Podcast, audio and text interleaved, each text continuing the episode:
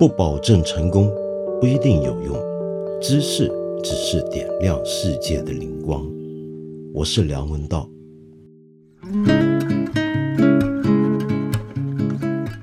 在这一部《六神磊磊读金庸》里面呢，我们能够看到其中有一篇文章呢，叫做《元大都街头的几个庸众》。那么主要谈的是《倚天屠龙记》里面一个细节。这个细节啊，他要是不拿出来讲啊，我们就算是读过金庸几遍的人都不会注意的。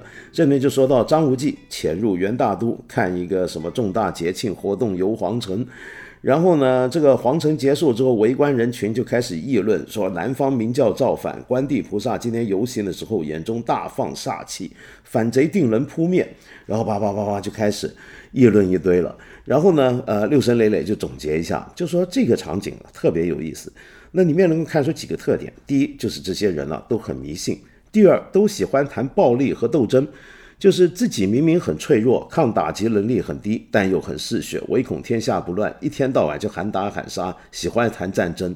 然后再来呢，就是说，呃，他们还喜欢呢，就把自己一切搞不懂的问题粗暴简单化。比如说明教造反形势怎么样，本来挺复杂的，你没有大量信息呢，很难研判。可是呢，这些人呢，他直接叫做庸众啊，就特别喜欢把它粗暴简单化，拉到自己层面，把它简化成关圣帝君和弥勒佛谁更厉害，就明教成不成事儿，就看弥勒佛厉不厉害。然后这就是庸众的特点。然后最后呢，他还说，呃，这个金庸呢，不经意的写出了一个规律，就是每每三五扎堆的庸众里，总会有个爱总结、故作高深的庸众。就比如说，大家在那边讨论关帝今天表现是不是大放煞气，这个弥勒佛到底有多厉害？用这么样的一个方法来总结复杂的国家形势的时候呢，就会有一个爱总结的一个人出来。比如说，他会呵呵冷笑，告诉你们吧，那是一盘很大的棋，这些事儿都是有背景的，水深得很。你看元大都这场街谈巷议，前两个人热烈讨论之时，第三个人就出来总结了，呵呵。这是运数使然，勉强不来的，显得多么深刻，何等洞悉天机！一抛出来，肯定能收获旁边人一道道欲言又止、不敢多问的敬畏眼神。你看，这就是六神磊磊写作的特点，也是他风靡我们读者这么多年的原因之一。那今天呢，就废话少讲了，我们就请六神磊磊老师出来。六神老师你好，道长你好，哎，可以称呼道长吗？其实 可以，当然大家都这么喊，大家对大家都这么喊，对老师的爱称啊，叫道长啊。您好，您好，特别开心。对对对对，你好你好，我也是我也是很高兴，总算跟你聊上天了。我我很好奇啊，就是呃，您写金庸啊，就像刚才我拿那一小段来讲的话，我觉得有个很大的特点，跟以前的人都不一样，因为。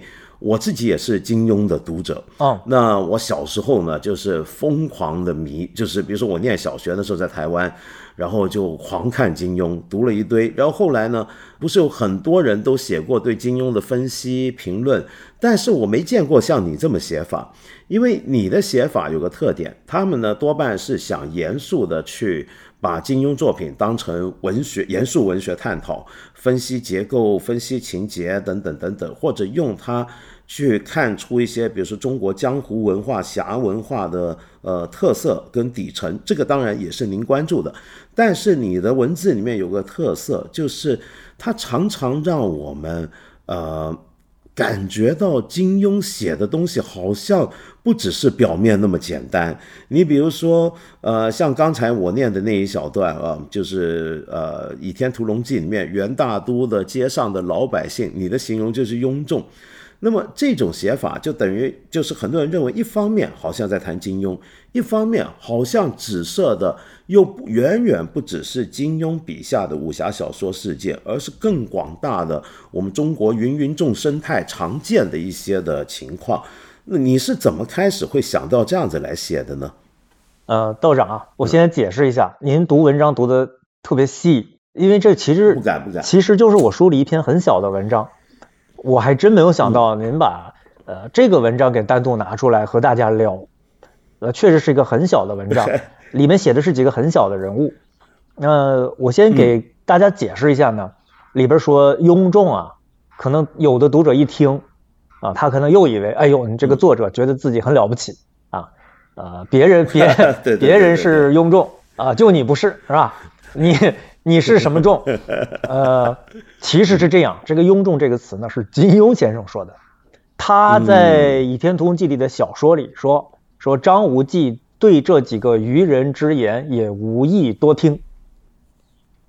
嗯，就是金庸先生先说这几个人是愚人，就老先生先给他们认定了，我才出来讲说他庸众啊，不是说啊人是庸众，我不是庸众，不是这个意思。对对对对，这个要先先想清楚。是是是，像这个为什么写文章是这个风格呢？呃，其实跟您说实话啊，我说是我说是看着您的呃作品长大的，您你可以这么说吗？您乐乐意乐意听吗？没有没有没关系，很多人都跟我说他奶奶也是看我写的东西长大哦，的，是吧？那我奶奶那不行，我奶奶不行啊。没没事儿没事儿没事儿，我我怕这么一说，嗯您给我就掐断了，呃，就不跟我聊天了。不不不不不不，怎么会怎么会？哎，那好那好，如实跟您讲啊，因为我当时开这个专栏呢，我还是想写很久很久，不是说只写个几期就算了。但是金庸的小说它只有十四部，十四部里还有好多是短篇，所以我得省着写，就是您明白吧？得得省着写。我明白了。就是如果你一开始就把那些大人物啊、主要情节就拿出来写掉了，剩下就可能就没饭吃了。是，所以所以所以一开始就专去挑一些小的人物、小的情节拿来分析。呃我想就是我把小的用掉了啊、之后还可以省下来嘛。其实有这么个发心。明白，因为我我特别喜欢，就这只是其中一例啊。哎就您写大人物，比如说写郭靖如何如何，那个都很精彩。谢谢谢比如。说，呃，我我是没我以前从来没想过啊，就比如说您会写到，就是郭靖他这一家子啊，是这个江湖上一个家族势力，就是武林各派基本上都是跟他们拉上关系了，就搞成一个家族垄断势力。这个我以前没想过。然后你又把天呃把这个倚天里面的灭绝师太写成一个就是最戒最讨厌人家犯淫。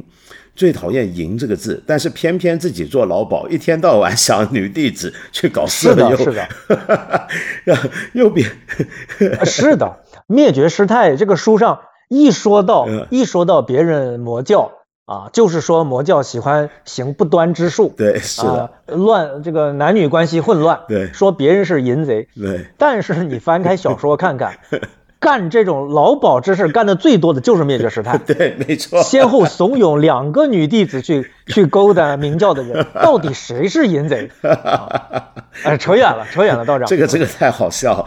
然后呢，跟着呢，呃，再加上后面，比如说又提到，比如说有一些有一些判断太有意思，比如说韦小宝跟贾宝玉来比较，然后把《鹿鼎记》形容成一个倒过来的一个《红楼梦》，这个也是我们以前都没想过的。但但这些都是总体的关于一个小说的一个比较大的人物的一些判断。但是我特别喜欢，就是你连很多平常我们没在意的小细节啊，像刚才讲这个场景，我想很多读者就读金庸，就算读得很熟，都不会记住哦。对，有这么一场，就是张无忌在元大都看庆典游行的这么一个活动。那么，但是你能找到这些人，然后你又找到了，比如说像郭靖他妈李萍，又比如说你又能够谈到华山派弟子。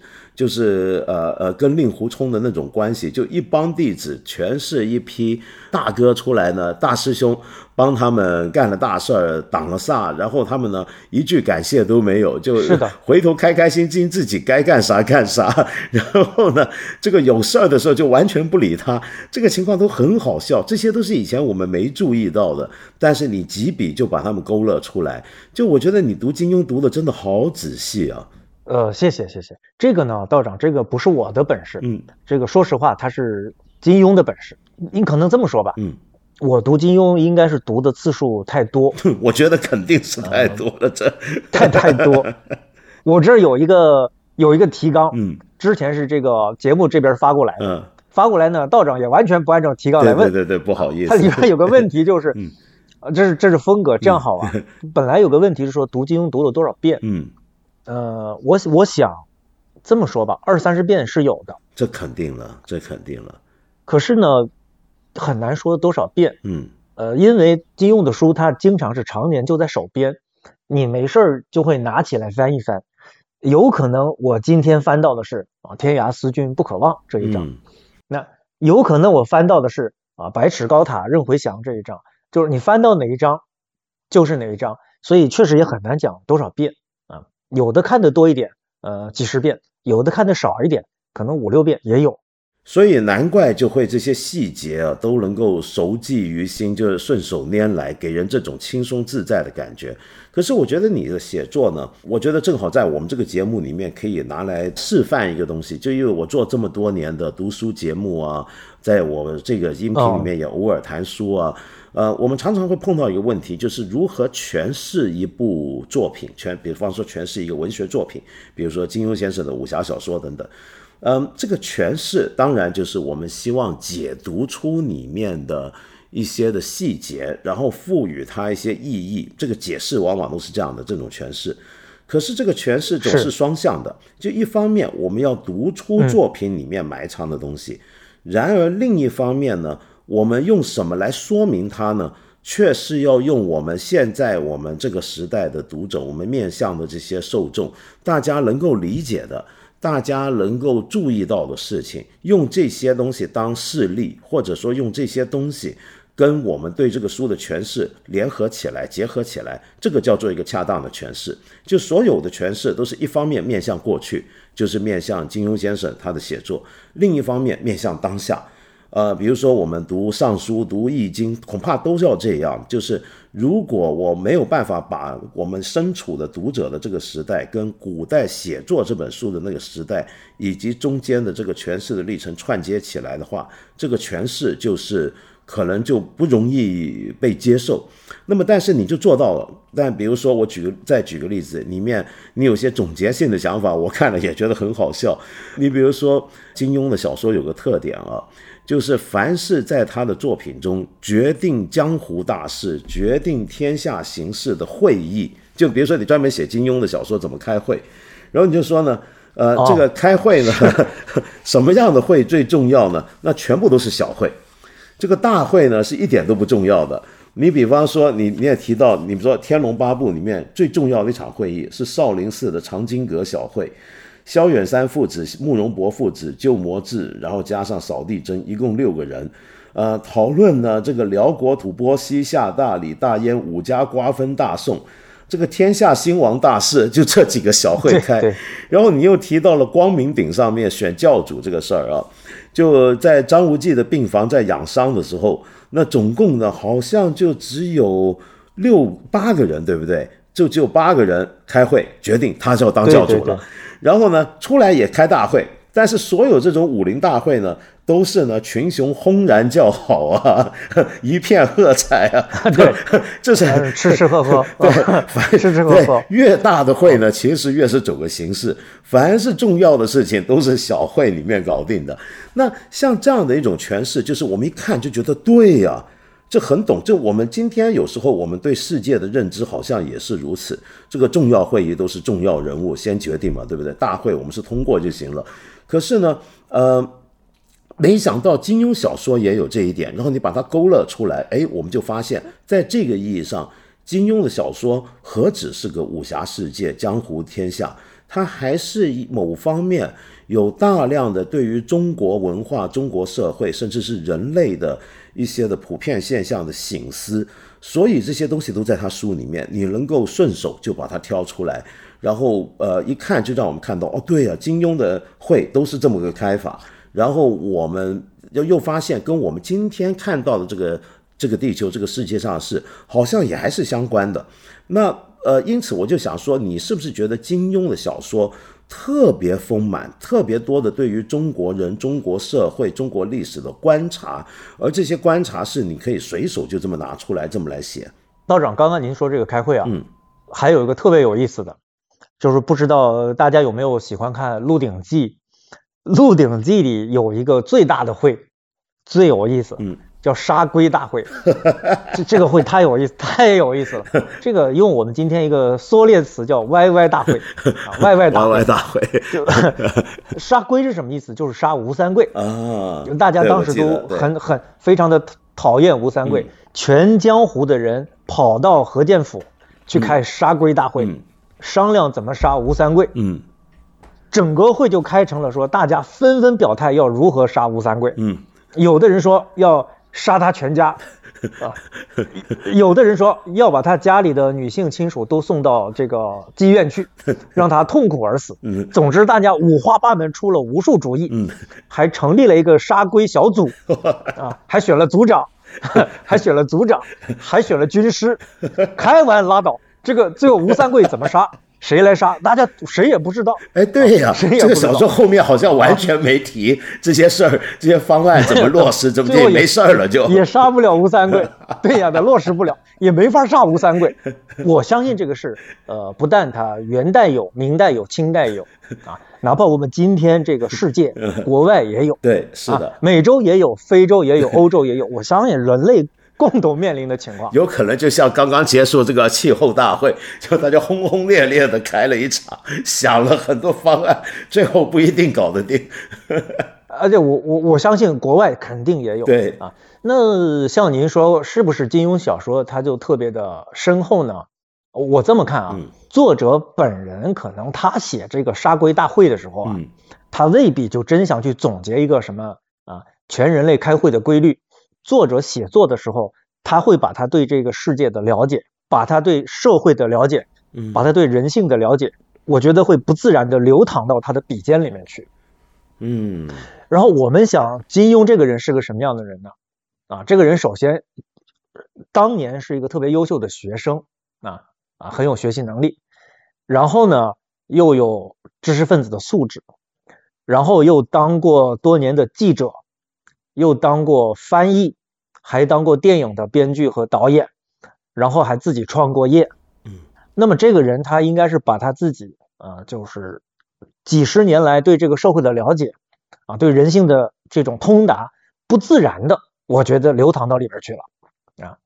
比如道长，我们发现金庸写富人的时候，这个嗯富人他就像个富人；对啊写一个高级官员的时候，那比如他写皇帝，对，写大臣，写知知府啊，写巡抚。他写高级官员的时候呢，他像官员，他知道一个官员在重视什么啊，轻视什么，忧虑什么，焦虑什么。那我们反过来讲，比如说古龙，当然我也很喜欢古龙啊。古龙写富人的时候，他就只会写一个，道长你知道吗？嗯就是地上垫着波斯地毯，啊，对对对对对，然后喝喝着葡萄美酒，对是，然后边上是美丽的女子跳舞，对。这就是他对富人的想象。他他不知道啊。对，就古龙有钱人见的不够多，啊，这有钱人他他认为有钱就是这样，是就是地上垫着波斯地毯，喝着葡萄酒，然后边上有美丽的女士跳舞，这就是他的想象。那他如果写一个高级官员，他未必可能知道一个高级官员在焦虑什么。嗯，这是因为作者的作者他世界多大，他反映出来反映出来他这个投影，在他作品里的投影就会有多大。嗯，这是不是能这么讲啊？就因为呃，你的写作呢，有时候被认为就是你好像谈到的是我们今天也会碰到一些社会上的一些情况跟问题，比如说我们做公司啊，就常常有这种印象，就是有时候这个很大的集团、很大的公司，CEO 喜欢说什么，下了一个什么方方向。然后底下的呢，就层层去加码去做，做到后来全都走形了。比如说，你看这个赵敏跟张无忌到了海边要搭船，要要问地方的要条船要条船，说去找金毛狮王嘛，对吧？然后呢，本来说偷偷摸摸找条小船出去，结果他们给他来了个炮舰，就因为 对就你就说是因为地方官员就听到，哎呦，郡主郡主娘娘说要个船，那那。那那那非得好好弄一弄不行，然后呢，就生怕别的官员给他弄了条更好的船，那怎么办？非得自己弄条最好，最后弄得赵敏是也有点不知道该怎么办，哭笑笑不得，哎，哭笑不 对，得。哭笑不得。对的，对的。本来只要一条渔船，给他弄了个蒙古水师的，去水师借了一艘军舰。对啊，结果这个这个事儿呢，就太反映我们今天看到的情况。就很多公司也是这样，就老大说要怎么样，然后下头人就想着法子揣摩心思，然后就唯恐这个做的不到位，结果越做越过火，做到后来完全不是那个样子。那这个都很常见，所以很多人都认为你的写作好像很反映今天的情况。但是倒过来看，从我们刚才讲全诠释作品、诠释文学经典那点来看，这其实反过来说明了这部经典本身包含了多少。而您刚才说的很准确，就是金庸先生呢，他真是知人悦事太丰厚了，所以变得他是随手就让我们，你看了你的书之后，我会觉得更佩服金庸。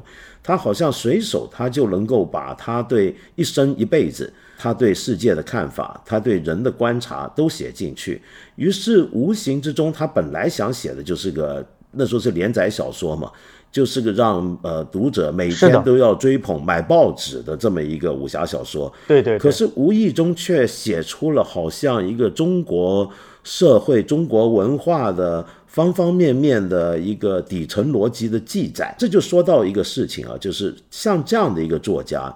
就透过他的写作，把整个国民的特殊的情况，就简简单讲一个过时的，今天也不太合适的叫叫国民性吧，写出来，然后又广泛的受到国民追捧阅读。像这种作家呢，就用个日本词来讲，叫做国民作家。你比如说日本的司马辽太郎，就被他们认为是国民作家，因为他写出了日本人，呃的方方面面。同时又塑造了日本人心目中的某种的人格典型或者一些追求向往，那么大家又爱看又通俗雅俗共赏，那这种人叫国民作家。你觉得金庸是不是在这个意义上也是我们中国的国民作家？呃，我觉得，嗯，是的啊，嗯，大家其实大家其实从小开始看金庸的时候呢，其实大家未必是想去看呃所谓国民性。也不是想在这些人身上找到自己的缺点，嗯，都不是，嗯，大家可能最开始看的是把它当一个爽文去看，对，呃，觉得里边的武打特别精彩啊，等等，里面的爱情特别动人。然而，可能每个人都不自觉的，他会认为金庸小说里写的这些人物特别可信，觉得这个江湖它很就是存在的，非常现实。比如说，就是刚刚您讲的赵敏郡主去借艘船。去借艘船，这个县城给他安排一艘军舰，哪怕读书的人他是一带而过哈，他读到这儿，他也会觉得，哎，啊，这种这种巴结的方式我见过，这这种做事做过度的这种习惯我见过，对啊，我见过，嗯，对吧？啊，他会认为这个特别的，他会认为这个是客观存在的，对，呃，我觉得金庸先生作为国宾作家呢，他还完成了一件事情，呃，这个事情是很了不起的。就是说，他塑造的这些人物，他造的这些标签，其实某种程度上就已经融入我们这个民族的文化的基因里面了。嗯啊，哪怕大家不再看金庸原著，不像以前那么多，但是基因里的这个东西剥离不掉了。哎，比如说，呃，刚刚您讲了一个例子，华山论剑，就是不管一个年轻人他看不看金庸小说，他都知道华山论剑这个词。那华山也好，华山也好吧，他都知道这个词，他也会运用这个词。又又比如说道长，我们今天啊，我们去对一位女士说，哎，我觉得你好像黄蓉，哎，她多半会高兴的，嗯，她多半知道你想表达的是什么意思，嗯，哪怕她没读过没读过《射雕英雄传》，她也知道你是想说她美丽、机灵、伶俐、动人。那同样，我们如果对一个女士说，哎，我觉得你好像灭绝师太，她多半不会开心。多半不会太开心。对对对对对 对啊，哪哪怕他不知道金庸这个人，他也不会开心。他也知道你什么意思。对，就像贾宝玉、林黛玉，我们今天没读过红楼的人也知道什么意思一样。嗯，就这些东西已经已经融入中国人的一种文化的血脉里，它剥离不了了。嗯，我也这个是很难很难做到。我也觉得是，就是他成功的塑造了一些的人物类型，是我们每个中国人都熟知的。他又塑造了一些的认知世界的某种简单的框架，比如说你讲华山论剑，呃，今天比如说是的，呃，中国各行各业要开个什么高峰论坛啊，很多人就会说这是华山论剑。哇，行业大佬都来了，什么什么论剑啊？对，这个大佬呢？对对对。然后，而且会用人物类型去想啊。有时候我还看过有人说，嗯，这个谁呢？他就是北北什么南什么，就北萧峰南慕容那种感觉啊。然后呢，就是然后跟着就呃南帝北丐东邪西毒中神通，都会用这样的一个框架去认知我们的世界，然后把我们今天所处的世界看成就是小说底下的这个江湖，这么来隐喻。那这种这它提供了太多的这种丰富的隐喻框架跟人物，来帮助我们去看我们今天呃我们如何定位我们彼此呃我们身边遇到的一些情况，我们认识的一些人，我们都会用这些人物典型套上去来理解。它提供了一种人格类型。嗯，但但这您刚才又讲到一个很有趣的一点啊，就六十老师你说，呃，哪怕今天已经不再有那么多人读原著，这点我觉得蛮有意思啊，就是因为呃，我年轻的时候，我很小的时候，那我跟您讲一下，我报告一下我小时候在台湾的经验。我在台湾那会儿啊，读金庸呢是个很刺激的事儿。哦，其中有些书在当年的对，在七十年代的台湾呢，还是不能够不让出的。因为涉及敏感，是的，怎么个涉及敏感呢？就是因为当时台湾很多人认为。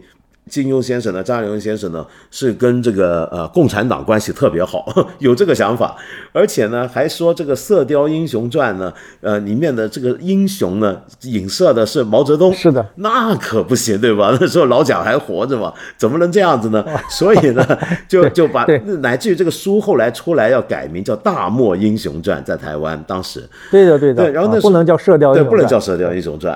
那那所以那个时候我们读的是很刺激，但是大家又爱读，越是禁书越爱读嘛，对吧？那么到了后来，呃，我们看到香港出了大量的改编金庸的影视作品，那这个风潮就一路不断，就大家一直看，然后有各种游戏什么。可是到了今天了，我最近我遇到一些九五后、零零后，他们还真的是半点没读过，不止没读过，连改编的电视影视作品也没看过。就你怎么看这个现象呢？呃，我们开玩笑的讲哈，开玩笑说，因为现在有个事儿，就是老师家长还去鼓励小孩读金庸，这个鼓励坏了，嗯，这鼓励坏了。我跟这个呃文道老师啊，呃，我年纪小一点，但是我当时情形有一点像，就是老师家长是千方百计的阻止我们去读金庸的。哦，这样子，因为当时叫四大俗。对，四大俗嘛，是吗？当时还有件事儿，就是我一个同学，嗯，我楼上一个同学，因为读金庸被他们班主任老师发现了，他们班主任老师呢，让这个同学，让这几位同学啊，集体写检讨，发誓今生今世和金庸一刀两断啊！哦，这样子，不止写检讨，嗯，还让他们用小刀割破手指头，摁血手印。就是我们，我这个把式不是特别金庸吗？特别武侠嘛，特别武侠嘛。所以说老师 老是在用武侠的办法在反武侠。而且那个，那个我们有一个同学姓卢，这个卢同学啊，嗯，卢同学第一个被拉出来开刀，就一刀割下去他就昏掉了，送到校医院去了。后后来这个卢同学，他后来就又留在了我当年的中学当数学老师。我都不知道他之后他是会鼓励学生去看金庸，还是反对学生看金庸。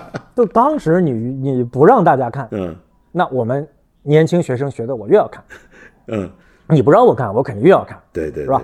就像那个乔丹鞋啊，乔丹鞋第一代出来出来的时候，NBA 是禁止这个鞋上赛场，对。说颜色不对，对对对，红黑搭配上魔魔鬼的颜色，没错。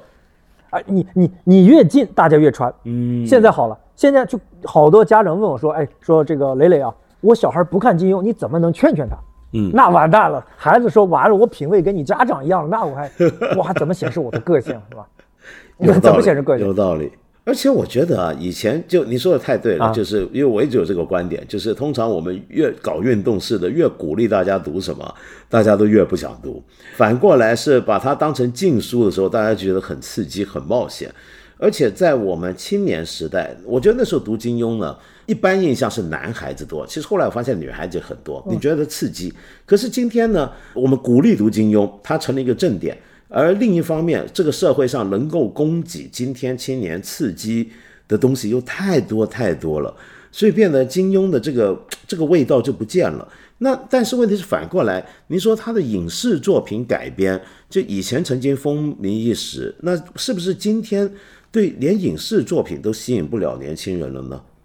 影视作品呢变得不是那么的流行。嗯，我觉得和影视作品它是有点关系的。嗯我我们就说影视作品也有一点点不争气吧，啊，哪怕其实有一到两部影视作品，用互联网的话说，它很出圈，可能情况都会不一样。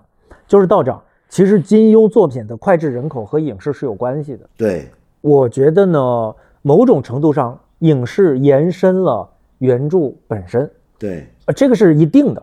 就比如今天大家我们耳熟能详的《西游记》的影视，它其实对原著延伸了很多。是，你像女儿国，女儿国在原著里那就是一个女皇的淫行，原著就说女皇女王只是叫淫心吉吉，对，而在影视作品里它它延伸了啊，鸳鸯双栖蝶双飞啊，对对对满园春色惹人醉，它都是这一延伸。金庸作品同样同样的，大家心目中的东方不败那个林青霞，她远远不是金庸小说里的东方不败了。嗯，没错，但现在我是觉得影视上不是特别给力。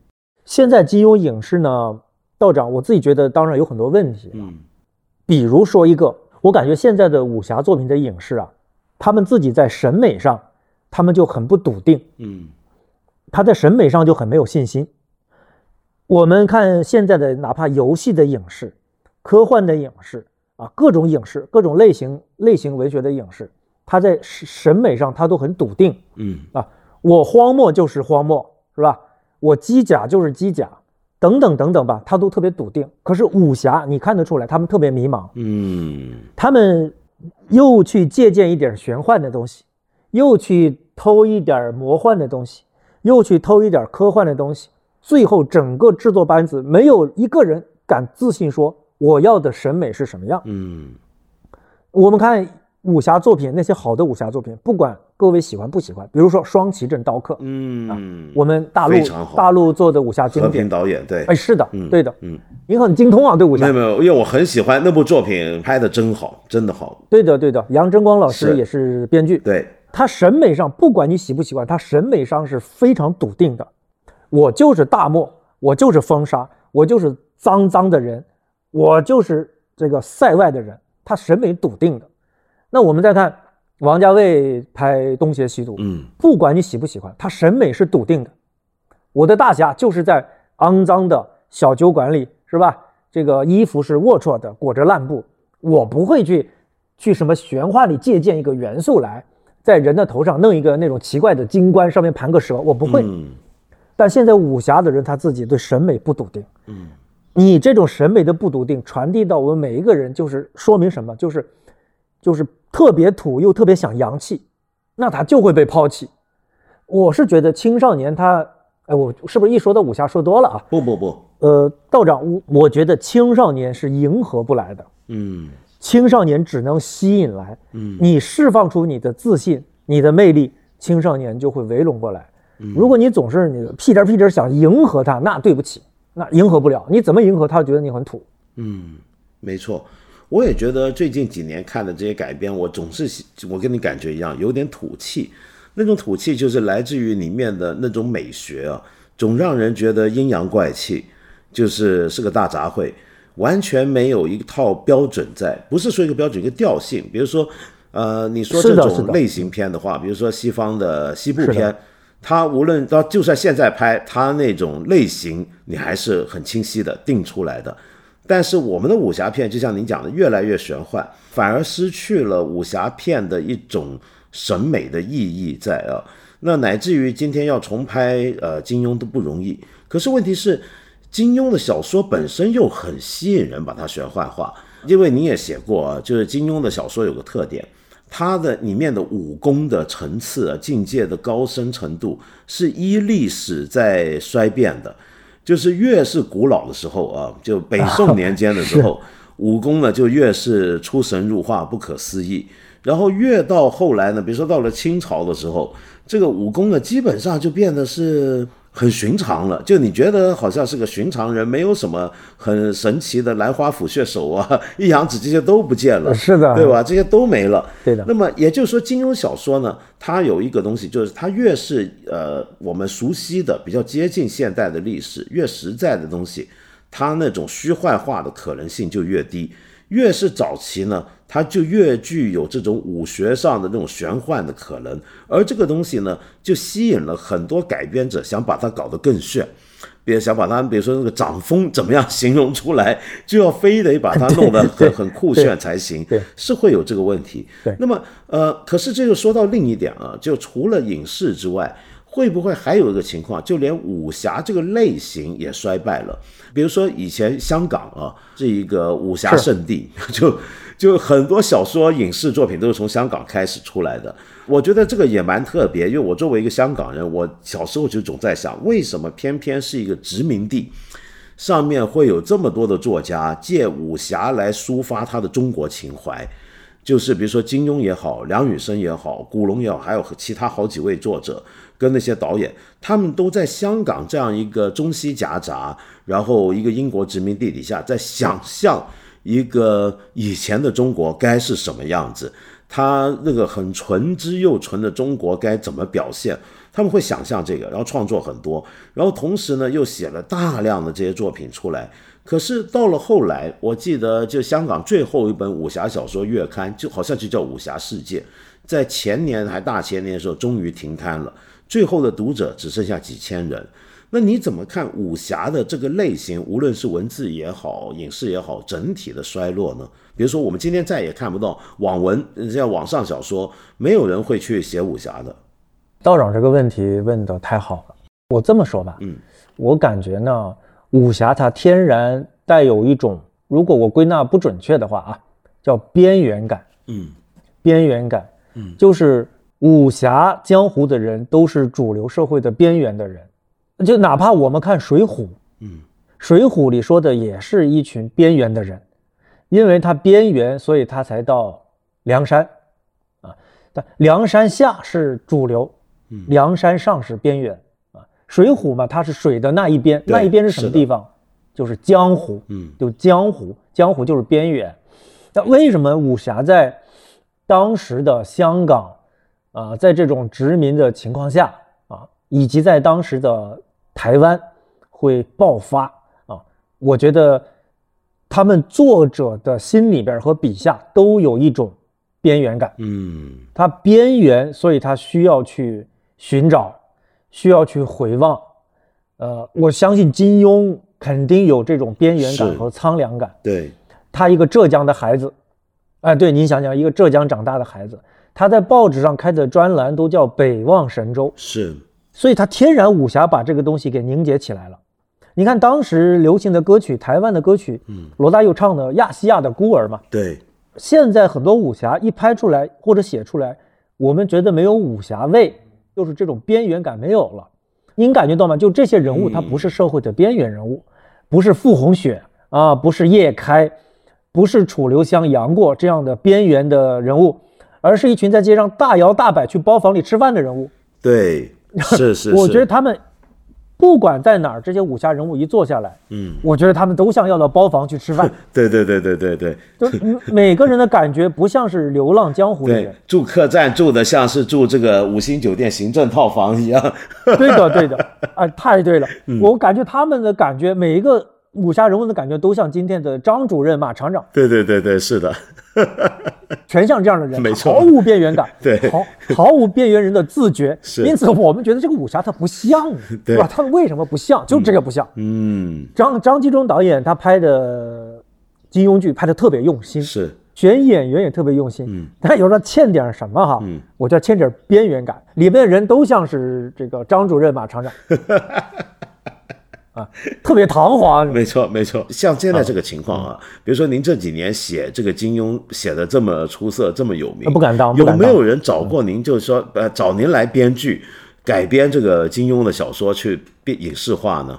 呃，说实话，他影视剧他上之前呢，也往往会找到我们说你能不能好评一下，或者说我们发布的活动你能不能参与一下。但是道长跟你说实话。其实，任何一个现在还去改编金庸的人，去拍金庸的人，我其实是感激的。人家付版权费的呀，我不付版权费的。我在这儿蹭老先生，我读金庸，我没有一分钱出版权费。人家真金白银掏版权费找演员、找资金去拍，但是我不敢去好评，也不敢去出席活动。哦万一他拍很烂呢，道长？哦，对对对，那就这换万一排杂招牌得很烂，那了。我我跟着臭掉了。所以，呃，所以我没有参加过跟影视的任何事，嗯，比如说去做顾问，比如说参与选角，比如说编剧啊、还是都谢绝了。明白了。再回头讲啊，比如说像您，呃，因为我们知道，其实除了写金庸之外，你写唐诗也是大受好评。呃，你会不会觉得现在大家把你定型了，就是六神磊磊，哎，不就是写金庸的那人吗？那么你身为自己作为一个写作者，你有没有这个担心呢？就变成好像是个金庸专家，然后把金庸写的特别好，然后大家就会忘了，原来其实你可以写别的东西。嗯嗯，呃，道长啊啊，您叫我磊磊就可以、啊，呃，您叫我磊磊就行，我晚辈。好好，其实如果让我回到中学的时候，你让人告诉我说你以后从事的职业是解读金庸，道长，我跟你讲，我会笑死，我会笑死，我做梦都会笑。就你你能想到吗？就是看了金庸要割破手指头摁写手印这样一种环境里，以后你你的终生的工作是读金庸，我会笑死。嗯所以今天，今天说实话，嗯，每当有时候自己遇到一点儿困难啊，或者被人误解，或者遇到一点儿坎过不去的时候呢，我自己会告诉自己，就是你是很幸运的人，你拿你自己最热爱的事情当成了你的事业，所以我完全不会有说担心自己是不是被金庸束缚了，被金庸局限了，我没有。嗯。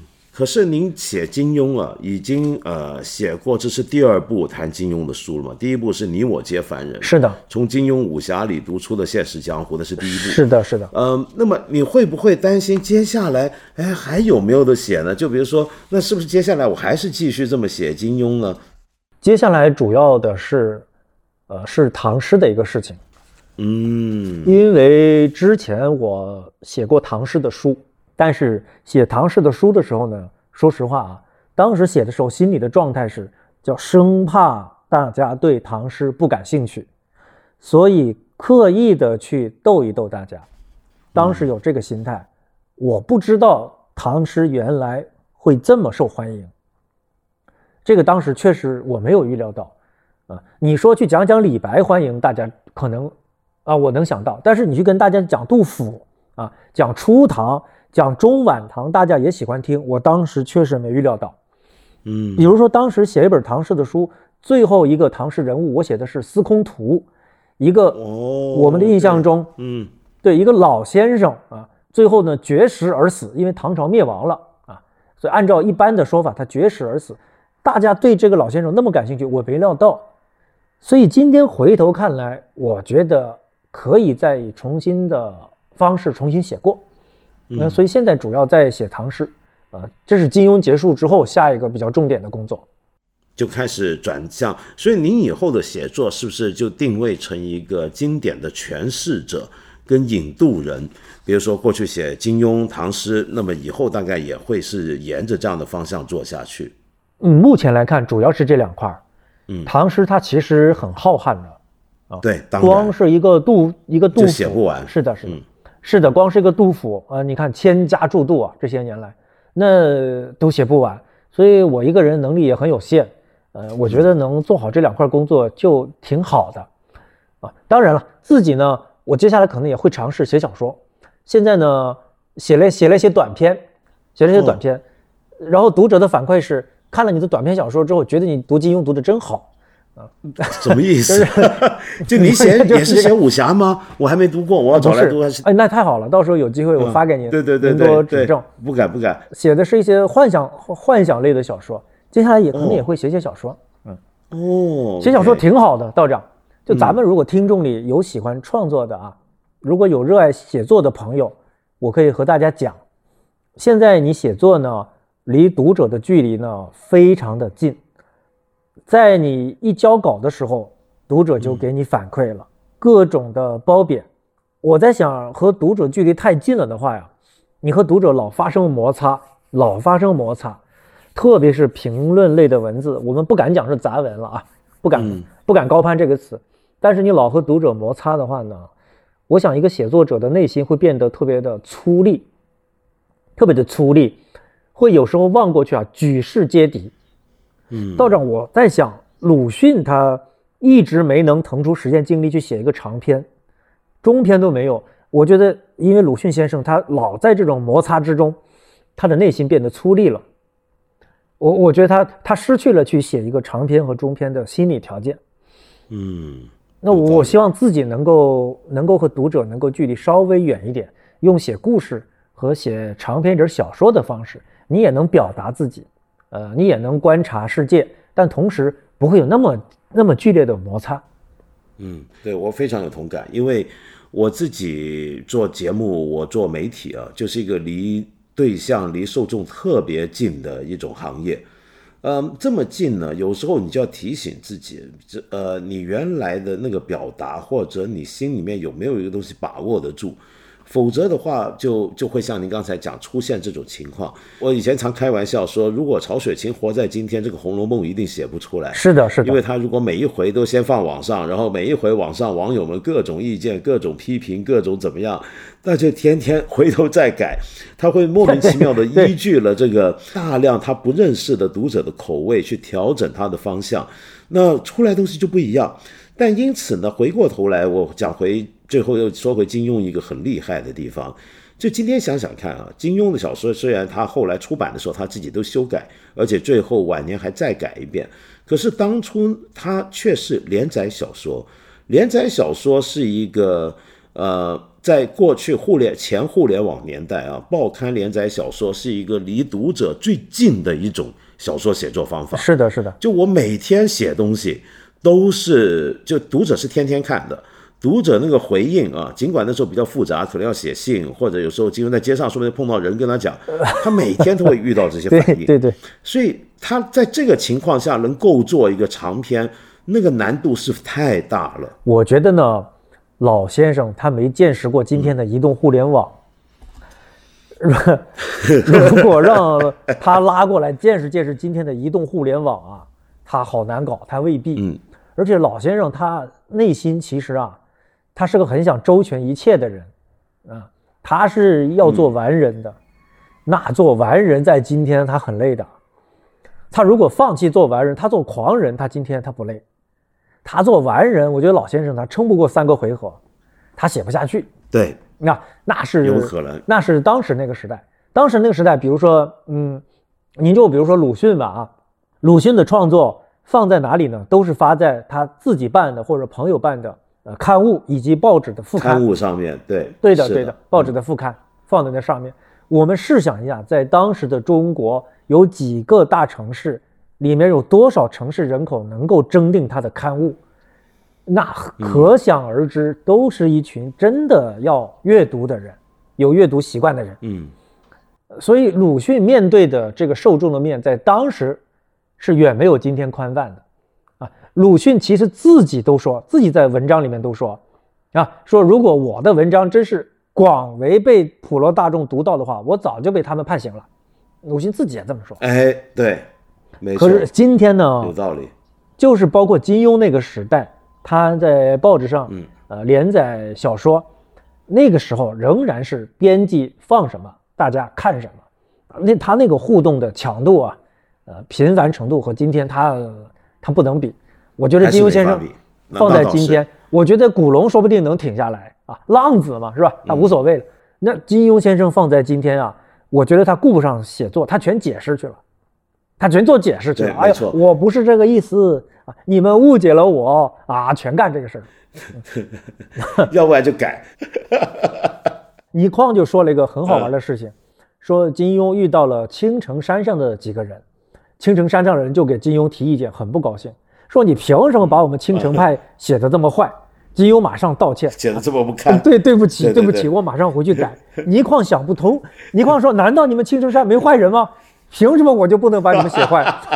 这就是金庸先生放在今天他受不了的。啊，对对对，没错没错，有道理。就鲁迅活在今天，那就被口水淹死了。啊，鲁迅跟人吵架，自己就崩了。对对 对，射死了，小先就。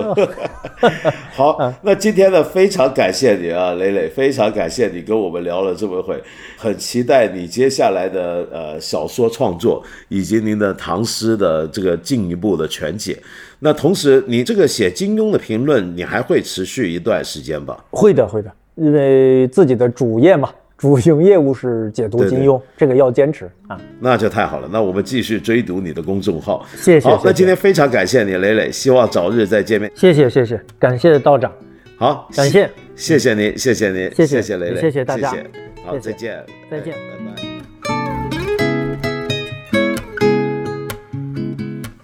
今天跟六神磊磊聊金庸啊，啊，说起来倒又有点伤感。为什么呢？那就是最后我们谈到以后会不会很多年轻人都再也不晓得金庸？虽然日常生活可能还会有些用词，有些人物典型来自金庸，但是读他的人，知道他作品的人，说不定就越来越少了。这让我想起来，他这一部新著《六神磊磊读金庸》里面呢，其实有许多篇章都跟记忆相关。嗯，他谈到了从金庸的小说，我们就能知道人的记忆很短暂。比如说萧峰是怎么死的呢？我们读过小说的都知道，他英雄盖世，牺牲自己，但是在当地官员的回报里面呢？却是把他的攻击全部揽到自己宋朝守军身上，然后照样说他是辽国的南院大王，如何被呃英勇的宋军隔壁。那么到底最后哪一个历史才是大家真正知道的历史呢？那必然就是当时的官员上报的历史。萧峰的故事一定，也就是他真实的故事，一定会湮灭人间。又比如说，令狐冲被关关在华山思过崖上的时候，在墙上刻字，看到风清扬的名讳，他的反应是：这位风清扬是谁？多半是本派的一位前辈，曾被罚在这里面壁的。你想想看，才过了几十年，作为华山派立派以来最伟大、最杰出的高手，但是后辈已经都不知道了。如果历史不说、不传承，全靠口口相传，那多半就什么都不会留下来了。那么至于我们这些记得过去的人呢？那像什么呢？假如活得真够老啊，会不会像张三丰呢？这里面一篇文章叫《张三丰的孤独》，一开头是这么写：我只道三十年前白笋道人一死，这阴毒无比的玄冥神掌已然失传。张三丰喃喃说：“众徒弟沉默着，没人答话。”只有年纪最大的徒弟宋远桥接了一句：“哦，这真的是玄冥神掌啊！”然后六神磊磊接着说：“这是一句质量不高的互动，但也只能这样了，因为白笋道人是何方神圣，他们都不了然。张三丰的岁数太大了，活了太长的年纪，到这个时候已经一百岁了。他所熟悉的那些人和事，旁人已然都不清楚。”哪怕跟了他最久的徒弟也都不清楚，所以这里面呢，就说张三丰啊，武林中人跟他聊天说不上几句，很快就会把天聊死，因为他跟大家根本没有什么共同话题，他只能够永远的沉默，他是一个孤独的人。说到这，我想起来啊，这个今天我们要给你听的这首音乐，其实某程度上也是跟孤独相关的。你知道改编金庸小说的影视作品太多太多，其中有许多已经到了一个挂着金庸小说或者人物角色的名目，但实际上跟这个小说几乎已经完全无关。他们是对金庸小说人物或者故事中的某些线索的再诠释、再抒发。简单讲，就是借题发挥。这里面当然不能不提。王家卫算是他早年的一部作品吧，那就是《东邪西毒》里面呢的电影配乐脍炙人口，是香港全才电影人陈勋奇他最后一部电影配乐作品。